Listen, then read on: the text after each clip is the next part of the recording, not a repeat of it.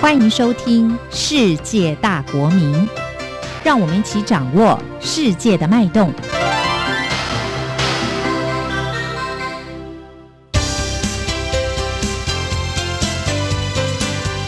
公民新世界。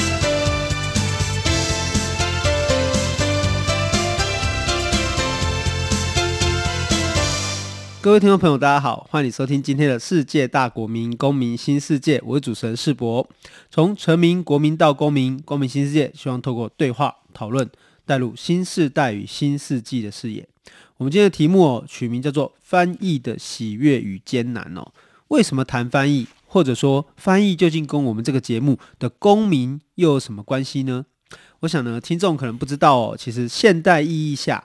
我们“公民”这两个字哦，也很有可能就是翻译的一个结果。嗯，你可能也会很惊讶哦，原来翻译除了英文翻译成中文，或者中文翻译成英文以外，其实不同的国家，包括日文翻译成中文，乃至于日文汉字跟中文系统，其实虽然共享着汉字资源，但是也同样存在着翻译的一个关系哦。所以，好戏在后头。我们首先先来请今天的来宾李宗义跟大家打个招呼。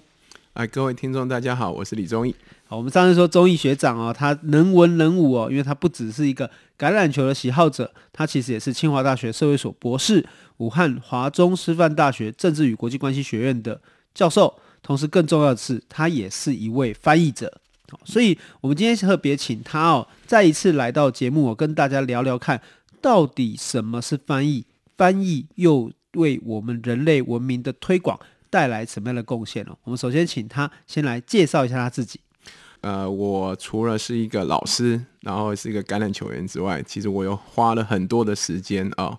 呃，在从事翻译这个事情，那我过去十几年当中，大概翻译了十八本的书。当然，我的产量不是非常的丰富。我们知道，很多专职的译者的话，他一年可能就可以译到十本书。但是呢，我大概是十几年来，平均一年大概是两本左右，是不到两本。好，所以算是一个低产量的一个译者。但是我的。主要翻译的东西都是学术的东西，因为我背景的使然啊，就是社会科学的作品居多啊，当然横跨了历史啊、心理学、经济学相关的啊，所以是呃是一个很愉快的一个兼兼职的事情啊。我觉得翻译它是一个你随时到任何的地方都可以做，那会让你呃觉得很有成就感、很愉快的一件事情。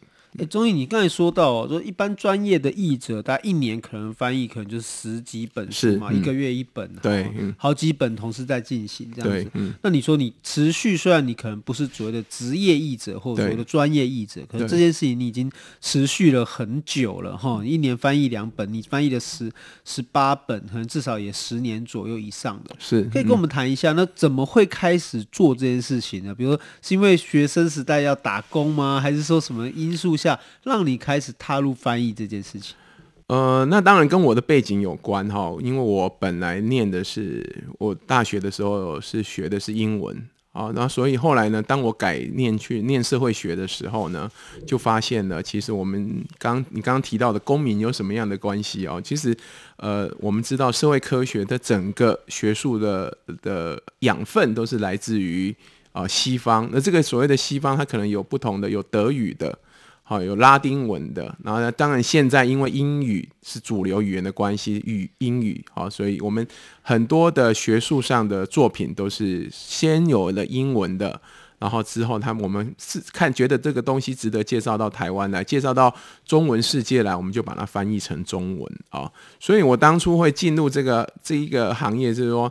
大家总会觉得说，哎，你是英文系的嘛，而且所以呢，你又英文系的人不见得会像我转行念社会学。那你既然又转到社会学的话，你又有社会学的基础，然后又有英文的基础，那你可以来帮我们做一些这样的事情。一其实台湾的整个出版市场哦，翻译占很大的一个比例哦，所以呢，很需要优秀的哦，就是说愿意持续投入心力在这一个。翻译事业上的人，所以那个时候我第一次接触的一本书，其实是来自于我原本好在中影院工作的时候，我老师的一个他自己的英文著作。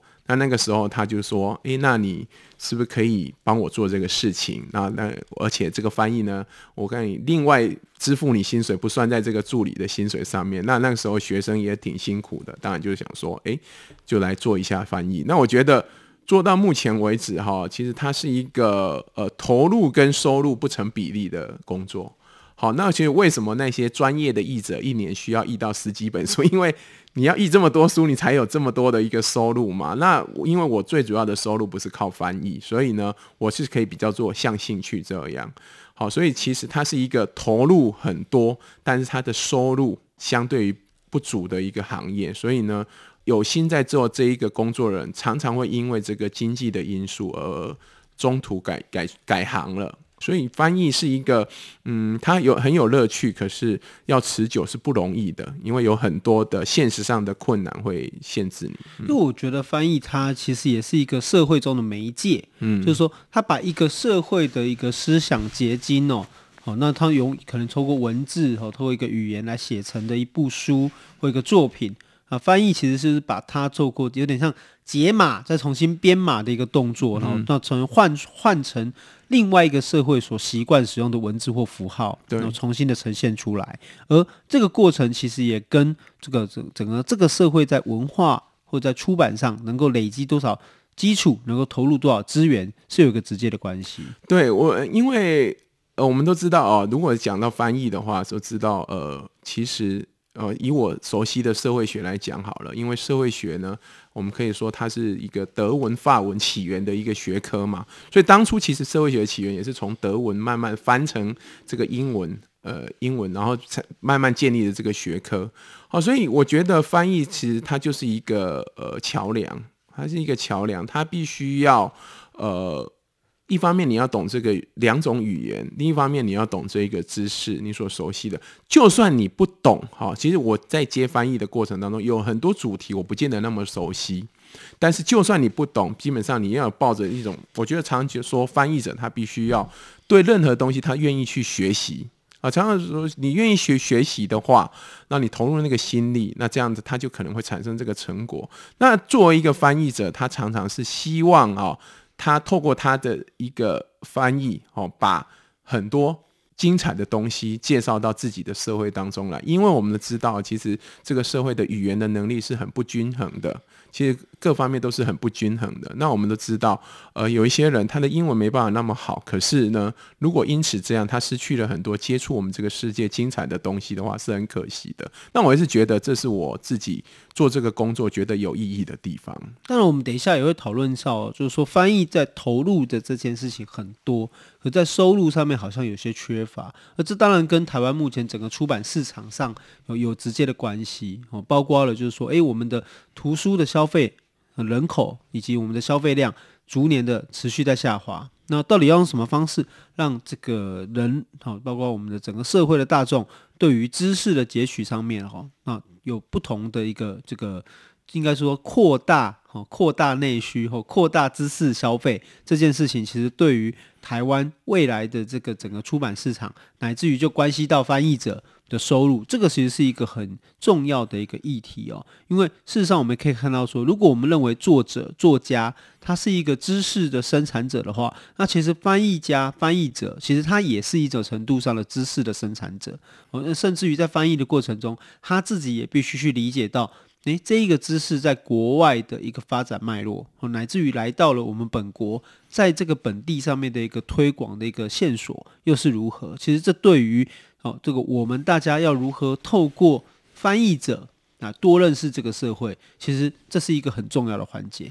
其实翻译哦，你刚刚讲了，当然你将刚刚讲的很多的工作，我觉得其实它并不是呃一定落在翻译身上哦。其实我们现在台湾的翻译，大部分它都是呃接案性质的。那接案性质就是说，呃，别人有这个需求来找你，其实你不去负责后端的，不论是传播。或者是说行销这些其实都跟你无关，因为你就是领了一个稿费，那其实你跟这一本书的一个关系就已经中断了。那我其实觉得这是很可惜的一个部分哦，就是说，呃，台湾的虽然整体的书籍的市场在小，但是我觉得台湾的民间社会的对知识的渴求的那个渴望度一直是在的，而且它是在不断的提升。随着台湾这几年也面临的一个产业的一个转型、社会的一个转型，还有你自己社会在建立啊，我们将讲的文化创意产业这一个部分，整个结构它都很需要一个很厚实的出版业来支撑。而这个厚实的出版业，除了你自己的作家啊可以生产出代内容之外，另外一方面引入国外的东西也是一个很重要的。我觉得这是，呃，如果你可以去想象一个两比较。良性的一个环境的话，它可能是这个样子的。但是呢，因为现在它整个出版的萎缩的关系，好，所以使得整个大家哦靠出版这一行来吃饭，其实是很辛苦。这也是我刚刚讲的，为什么这个译者必须要接那么多案子啊？但是我觉得在翻译的一个路上，我觉得整个社会其实是很肯定的。就是说，他很肯定译者做出这样的一个贡献，只不过说这样的肯定能不能很快的化成经济的一个产值，这是嗯不见得所谓的立竿见影的了哈。就是说，我们那个效果不会马上出现的。但是我觉得整个呃台湾的出版的环境，也许在未来的几年当中，它在会慢慢的一个变好。欸所以你这边最近的作品哦，最新的这一个作品叫《观光人类学》嘛，哦，他讨论了旅行之于人的意义。嗯、那首先想请你先说一下哦，你怎么会想要翻译这本书？是因为出版社拿了一个书稿邀请你呢，还是说你自己对这个东西有一些不同的想法？呃，这书在二零一九年出的嘛，其实我在二零一八年正好是我出清了很多翻译的一年，那一年我大概出了四本的翻译的书。那出了四本的书，并不是因为我那一年翻译的四本，而是累积下来，正好在那一年出。所以那个时候我正好其实想要休息一下，休息一段时间，说不想要再那么多的心力在这方面。可是正好那时候这个呃游击文化，他那时候就来找我，问我说可不可以翻译这个书，因为我看这个书很小。好说，哎，那这个可能不会占用我太多的时间，我就接下来了。另外一方面，我觉得这个议题是我不熟悉的。我是个喜欢旅游的人，但是我很少是说从学者或者说学术的眼睛去看旅游的很多事情啊。我觉得在旅游这件事情上面，我跟很多的一般的观光客没有太大的差别。我关注的就是吃喝拉撒睡这些很生活的事情。可是那个时候我接触到这个书的时候，哎。人类学是我感兴趣的，观光也是我感兴趣的。我觉得，诶，可以看人家怎么谈。所以，即使这个东西我不是很熟悉，当出版社来找我的时候，我也是接下来。因为一来，我我就觉得说，我又可以从中学到东西的。这是我觉得做翻译最大的乐趣，就是你可以学习一个不同的知识，而且还可以赚到钱。哈，就是我觉得，虽然它在经济的的回报是低的，可是。在知识的回报上面，给你带来满足感的是超过经济。我有在书里面看到，就是说在翻译这本书的时候，你们那时候刚好在日本有一个机会住了一个月左右。对，哦，所以这个时候同时在翻译，同时也在旅行，然后也在翻译一本跟旅行的书。其实那个交相交错下来的感受应该是颇深的。嗯，其实呃，做翻译，我觉得大家会觉得说，呃，喜欢。这一件事情是因为它有一定的自由度，而且是它到哪里都可以做。基本上你只要带着你的电脑，你就可以做这个事情。哈，做捷运什么你都可以做，只要你可以静下心来。每个人工作的习惯可能不一样。那因为我现在工作的关系是两岸，而且我常常喜欢旅行，所以我觉得。把翻译作为你一个生活的一个部分，哈，是很幸福的一件事情了。哈，你刚刚提到说，去年正好是到日本去做访问学者一年嘛，在那个过程当中，我觉得，因为这个书里头引用了很多日本学者的呃作品和研究，因为日本的观光的一个发展，好，其实跟呃亚洲很多其他地方是不一样的，哦，所以呢，他引用了很多，那我觉得。那个过程是蛮幸福的，就是说你可以去验证你学习到的新知识。哦，我们说翻译其实是一种跨越，也是一种连结哦，在不同的语言、文字跟文化当中，其实翻译帮助大家找到彼此沟通与理解的方式。感谢你收听《世界大国民公民新世界》，我们休息一下，马上回来。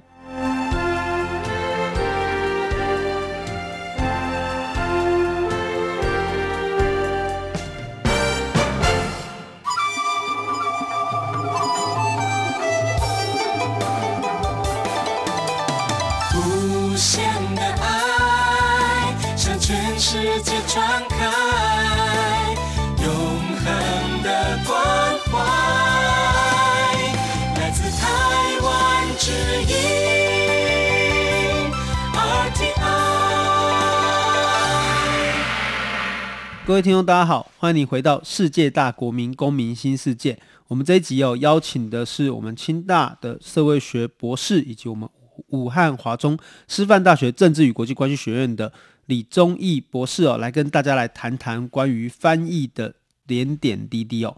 那刚刚我们其实提到了这个观光人类学哦，其实我们可以发现一个很有趣的现象，就是说，诶，伴随着今年的这个武汉肺炎的疫情哦，其实。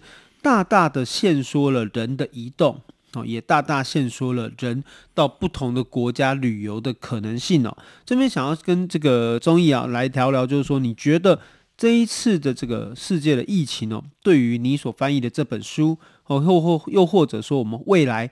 观光旅游的这几个部分，诶，可能会造成什么样的影响？或你有什么观察？或者在翻译这本书之后，你再回头来看这个疫情，那包括这个社会现象，你又有什么样的感感触跟感受呢？哦，我觉得书出来之后哈，正好遇到这个呃肺炎这个事情哈，所以我们在看这个书的时候，又会有另外一个思考。好，以前我们都是说呃，旅行这件事情，它是。为什么？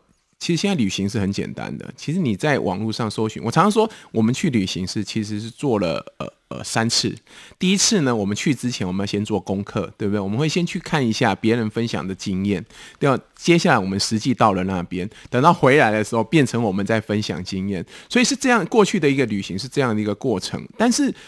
中间的这一个环节，为什么就是中间这一段，我们实际去看到这个时候，为什么这么重要？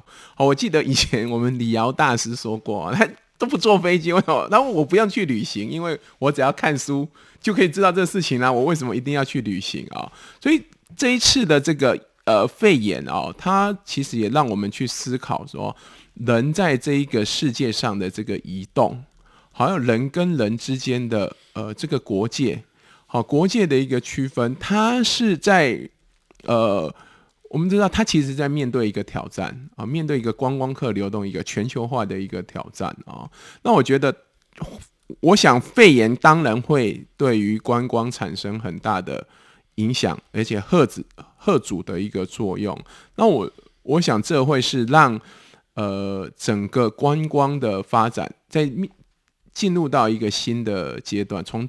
透过这个肺炎的事情的时候，他去反反思啊，我们现在目前的这种观光的一个情况，就是人类对于这个资源上面的过度的使用、过度汲取。那我们当然会说，我们就猎奇心态嘛。那我们如果去想这一次的肺炎的一个起源的话，我们当然现在有争议，当然我们就就从。SARS 的那个经验，我们知道是是因为人类去猎奇嘛，嗯、去吃了一个我们很少吃的一个东西。那其实观光客他们的心态一直都是，我们在观光旅游都是，就是说要追求那种异国感、异国风。那我觉得肺炎这一件事情，也可以让我们去反省、去思考，说我们作为一个观光客，作为一个外来者来到本地社会的时候，我们那个。所谓要让自己像个当地人一样的那个界限到底在哪里？我觉得这样的一个思考哦，当然是想得比较远啊。其实观光有时候就是一个很轻松的事情，但是我觉得这个书就是可以让我们在这些轻松思考之余，让我们去想一想，作为一个世界公民，他在扮演不同的角色的时候，他的分际在哪里？那其实旅游，有两种路线啊，好，一种旅游的路线叫做。让自己就像个观光客，嗯、就像是一个局外人，对，就像是一个就是来到这边看着橱窗的展示的是一种方式，这是一种观光的一种模式。那另一种观光模式可能是希望自己能够融入当地，和进入当地，可能比较接近人类学式的方式。我可以，我可以跟当地的社会哈越接近，越不容易被看出我是外来者越好的一种方式。而不管是我们讲的这两种旅行心态，其实在未来可能都会有一些调整跟变化。是，那同时，其实我们也可以看到说，诶，一个旅行其实它包括了事前的准备，好，然后包括亲自的经历跟事后的分享。而这样的一个旅行，其实我们可以思考说，诶，未来也许我们在你看以前会在电视上看观光频道。我透过电视，我就可以知道哦，原来世界上长这样子。嗯、哦，尤其甚至于说，诶，穷奇一生可能都很难亲自经历过这么这么多的地方。哦，那未来可能科技也会帮助他带来改变呢。比如说，我们现在所知道的 AR、VR，啊、虚拟实境这些东西，其实都会帮助我们在认识这个自然跟认识这个宇宙能够更贴近一点点。不管在意象上哈，或在形象上，可是其实同样的哦，就是说我们为什么讲观光跟翻译哈，把它合起来说，其实也是因为。事实上，观光也就是把两个社会做一个衔接，它是透过人的亲身经历做一个连接。嗯嗯。对，而翻译呢，是透过翻译家，哦，把作者的想法，哦，重新再做一个编码，哦，来传递到另外一个社会上面去。哦，那我们过去可能相信大家也一直都知道说，诶，翻译就最重视就是信雅达嘛，嗯，嗯，那信就是哦真实性嘛，雅就是这个漂亮嘛，哦美美文字的修饰美好。那以及达就是诶，能够通达，能够让人家理解哦。那我相信呢，宗毅在翻译的过程中，其实这这个接近十年来的翻译过程中，我相信你也同时自己也对于这三个要求上有一些自己的体悟跟想法，可不可以跟我们谈谈看？就是说，诶，你在翻译过程中，你觉得你有没有比较重视的价值，或者说你觉得这三项价值要怎么去做一个调和？呃，我觉得您刚刚提到的这个翻译这个事情哦，它其实是介于两个文化的中之间。那其实呃，所有的语言哈、它的呃结构本身是不一样的，这是最难的一个地方。然后你必须要了解到你的语言的一个结构。其实我自己做翻译的这个经验，我其实。虽然我大学学的是英文，但是那时候我并没有在翻译这件事情上面琢磨很多。我可以说我是比较幸运的翻译者，我是做中学，我不是先学好了再去敲这个门，我是做中学的。我觉得很多的编辑、他们出版社、他们愿意给我一个做中学的一个机会。那我过去呢，常常就是说我追求的，有时候我们会看到很棒的东西，或者说啊、中文的话，我怎么样写得漂亮？好，所以有时候大家会有一个迷思，就是说你你你做翻译到底是人家问你说你是英文好所以去做翻译吗？我说呃英文还可以。他说那你觉得你做做翻译最困难的是什么？我说做翻译最困难就是中文不够好，对不对？哦，就因为我是把它从英文变成中文嘛，我觉得我是中文不够好，我理解了英文的意思，但是我很难用我们的中呃就我们习惯的语言，大家熟悉的语言把它讲出来。那我在这一个路上，我觉得我自己是跌跌撞撞挣扎很久。就是说我以前也是为了要把翻译学好，我们可能要看很多东西。有的人各各个翻译都会有跟你讲不同的呃练功的招式啊，哦，你应该去看一些古文的东西是吧？看一些文言文的东西，看《三国演义》啊，看《红楼梦》啊，甚至有人说你要去看金庸啊，看这些所谓好的中文。哦好的中文，而且更接近白话文的那种文言文。好了，好那个时代哈，他们是怎么说的？那你让你的中文可以更灵活，而且更典雅一点，而且你刚刚讲的一个雅。那后来呢？我自己在这个路上，我我觉得对我影响最大的是施果哦，就是说我们很著名的一个翻译家叫施果先生。哦，施果先生他其实他讲了一个原则哦，就是说你讲出来的这一句话到底是不是人话？就如果你是中文，你会这样子讲吗？你讲中文，你会不会这样子讲？所以这变成了我所有所有修稿的一个原则。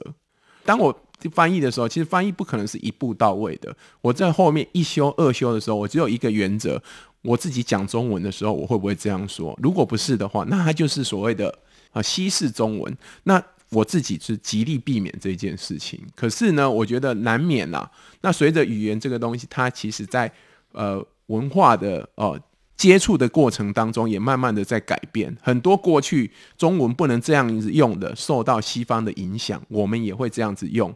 好，所以呢，它虽然是一个西式的中文，其实它也其实就是我们文化的一个部分。它当然在一些老派的翻译家看来，这是一个不好的翻译。但是我自己觉得，那照是说，只要这个文化啊，这个社会它是接受大家接受这个东西的话，我们就可以这样子做。其实中医刚才翻关于翻译的讨论，然后就是说，其实我们以前在这个上文心雕龙的时候，其实他就说了，就是说一翻空而易奇呀，哈，文真实而难巧哦。你的意念、你的想法，其实很容易可以在你的想象中，哈，可以翻腾，哦，可以空，可以空转，它可以可以一个很奇特、很奇妙的东西。可是，一旦你要把这个东西变成文字化，变成书写。哦，以及平面化之后，就发现，哎，好像怎么写都不像我大脑里面想的那么的灵活，那么的通畅。哈、哦，其实这就反映出，当翻译的困难点是在于说，你还有个依据，对，必须要让它符合原来的这个作者想要呈现的意思。嗯、那这个的难度就是又再更上加强一倍了。对，其实所以，所以我刚刚提到的施果先生，他就很简单的讲一个，就是说为什么翻译难？难的就是你没有办法摆脱你原本看到的那个东西，所以你随时都在想那件事情，一定这里应该要怎么样？你很怕英文的某一个字没有翻译到，那被人家就刁难你，就说：“哎，你怎么可以这里不翻译？”那我觉得翻译就是一个。呃，就你讲，你刚刚说的，它是一个创作的一个过程，它是可以很多可以讨论的地方。我觉得每一本翻译，其实它已经翻译得很好的，我觉得每一字每一句都可以拿出来再斟酌，因为每一个人对翻译的理想是不一样的。那我们就知道说，像以前在呃西方的很多东西刚进来的时候，对不对？像鲁迅也是一个著名的翻译家。那你现在去看鲁迅的那个东西的时候，你可能会说。怎么可以这样翻，对不对？就这些东西，你会觉得说那个标准，那个是那个时代的标准，可是这个时代的对语言的标准又不一样了。好，所以一个译者也是必须要是与时俱进。诶，那这边想要请问一下，诶，怎么成为一个翻译者呢？或者怎么成为翻译家？是因为只要能够有有出版社愿意愿意让你翻译，然后出版就可以了吗？我觉得翻译家这个事情就很很很高啊！哈，那我们就怎么样成？如果你愿意，你要进入这个行的话，我会跟大家讲说，就是第一个，你一定要脸皮厚，好，就是讲得很白，就是说你要脸皮厚，你要不怕别人改你的东西。很多人都会说，我觉得我遇过很多年轻的刚想要入门，问我说，哎，你想你怎么样？哦，你怎么样去做翻译？我说你一定要脸皮厚，别人第一次去改你的稿子的时候，你就不要害怕。很多人是因为呃，他觉得说，其实我已经很好，我已经很努力了。好，其实其实我就是跟。这些人讲说，其实这就是一个学习的过程，翻译是一个学习的过程，所以你一定第一个要脸皮厚，你不要去说，哦，我一定要英文多好才好，我要中文多好才好，不是，你要脸皮厚。其实翻译是一个学习的过程，有出版社把这个东西交到你手上，其实你们是一个共同让它变好的过程，而不是只有你孤军奋战。诶，其实我觉得这里有一个蛮有趣的，就我们刚才有提到，就是说关于台湾的出版市场哦，就是说，其实台湾对于翻译书在出版上面，其实数量是蛮充沛的，也蛮丰厚的啦。但是我也注意到一件事情，我相信你可能也可以。也慢慢感受到哈，就我们小朋友的国小课本，或者我们国中生的国中国文课本，其实我们对于翻译文章是有一定的畏惧哦。就我们好像就认为在教学现场上面，我们一定要使用这个原生种，然后就是本国创作的语文才可以变成一个课本。那你觉得，就是我可能拿出这个问题，实际上讨论是说，如果我们来看，就是翻译本身又相对的更加的复杂，或者是我们。我自己也乱看书了哈，比如说以前一个那个建筑家叫王大閎哦，他也可能就有一本很经典的著作，就是他翻译了王尔德的作品嘛哈，他把它叫改名叫杜连奎哦，他也是他用台就是用所谓的中文的方式改写了这一部作品，然后让这部作品重新有得到一个新的生命。那这样的一个出版翻译乃至于改写作品哦，其实。能不能在课本成为课文中的一个部分，或者说能不能重新思考它对于在教学现场的一个功能？你自己作为一个翻译者，你会怎么来看这件事情？哦，我我想这个事情啊、应该是说你这一个课程它的目主要的目标是什么？那如果第一个单一目标就是学习语文的话，那我当然会觉得应该就是中文创作的为佳。好，因为呢，它就是。重点是学习语文，但是如果他的一个目的不是除除了这个语言之外啊，那其实我们觉得任何的一个课程，它应该不要现在不要设定在单一目的了。我们都强调多元化的学习，不同领域的学习。那为什么在语文的学习这一件事情，我们就只希望它达到语言学习的一个目的啊？所以如果引入适当的翻译的作品，如果那个内容是适合在这一个教材出现的话，哦，撇开。就不要讲这个语言的因素，其实语言是可以不断的去雕琢，去去让它变细致的。所以我自己如果是编这个教科书，我倒不会排斥这件事情。好，今天很高兴我们邀请到宗毅来跟我们聊聊哦，因为有人说翻译是精准的传递哦，但是也有人说翻译是对于原作者的背叛。